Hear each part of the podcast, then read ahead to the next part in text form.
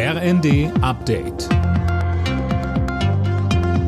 Stündlich neu. Auf den Punkt informiert. Ich bin Colin Mock.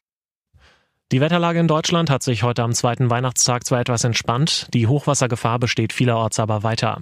Die Unwetterwarnungen vor ergiebigem Dauerregen hat der Deutsche Wetterdienst zwar aufgehoben, viele Flusspegel bleiben aber noch hoch.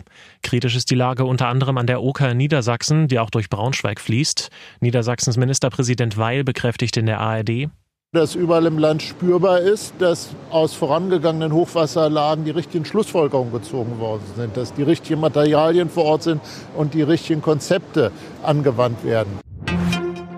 Das deutsche Stromnetz muss stärker ausgebaut werden als geplant. Das sagte der Präsident der Bundesnetzagentur Müller der Rheinischen Post. Weil Windstrom immer wichtiger wird, braucht es auch mehr Leitungen. Bisher sollen in den kommenden fünf Jahren siebeneinhalbtausend Kilometer an neuen Leitungen entstehen. Die Netzagentur hebt das Ausbauziel nur noch mal kräftig an. Müller geht davon aus, dass Deutschland bis 2045 noch mal zusätzliche 5600 Kilometer an neuen Leitungen und Offshore-Anbindungen braucht. Im Fall der möglichen Anschlagspläne auf den Kölner Dom hat die Polizei eine Razzia in Wesel durchgeführt.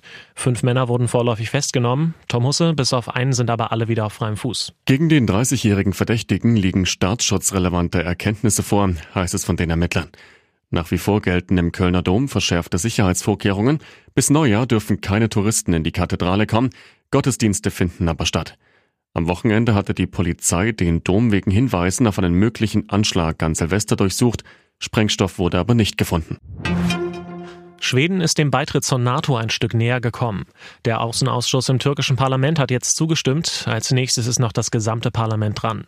Als Reaktion auf den russischen Angriffskrieg gegen die Ukraine hatte Schweden zusammen mit Finnland vor über anderthalb Jahren einen Aufnahmeantrag für das Militärbündnis gestellt. Die Türkei blockiert aber seit Monaten zusammen mit Ungarn den Beitritt Schwedens wegen des angeblich zu laxen Umgangs mit mutmaßlichen Anhängern der verbotenen PKK. Finnland ist seit April NATO-Mitglied. Alle Nachrichten auf rnd.de